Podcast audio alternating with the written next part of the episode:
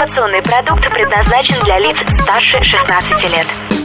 Теплые новости. Радио Liquid Flash. Самым обсуждаемым событием этой недели стала церемония вручения премии Грэмми, прошедшая 8 февраля в Лос-Анджелесе. Интересным было все, и откровенно шокирующие наряды, и завораживающие выступления, и споры о видеомонтаже, несправедливом получении наград и многое другое. Но самое главное, конечно, это кто получил заветные статуэтки от Американской Академии Звукозаписи. Говоря о достижениях, вспоминаем предсказания Эда Ширана. Он пророчил Сэму Смиту победу сразу в нескольких номинациях и оказался прав. Сэм стал лауреатом премии, забрав домой сразу 4 статуэтки. Лучшая запись года, лучшая песня года, лучший новый исполнитель и лучший вокальный альбом в стиле поп. Чуть менее успешными в этот вечер оказались Фаррелл Уильямс, Бейонсе и дочь легендарного Джонни Кэша Розан Кэш. Они получили по три граммофона. Всего в этом году было целых 83 номинаций, что на одну больше, чем в прошлом году. И это новый рекорд. Тепло и хорошо.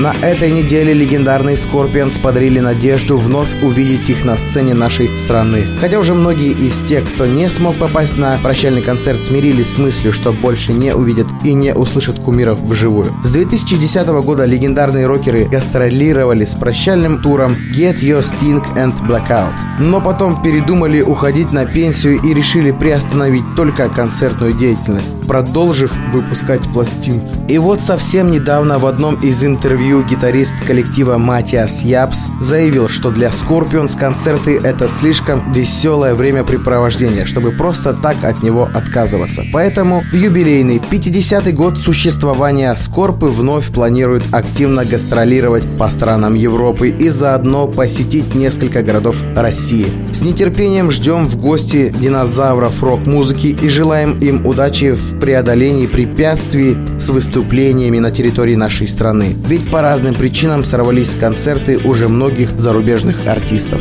Кушаешь и слушаешь. Ежегодный музыкальный конкурс Евровидения отмечает 60-летие и готовит юбилейные сюрпризы. В этом году в соревновании примет участие музыкант из Австралии, но выступит он не за Великобританию, как это делали Оливия Ньютон-Джон и Кайли Миноуг, а за свою родную страну. Это первый случай, когда на Евровидении будет представлено государство, не состоящее в Европейском вещательном союзе. Также исключением станет то, что австралийский участник не будет соревноваться за место в финале, а сразу поборется за победу. Это вызвало бурную реакцию у полуфиналистов, но организаторы объяснили, что нельзя уменьшать шансы на выход в финал остальных стран, а вот за победу будет более жаркая борьба.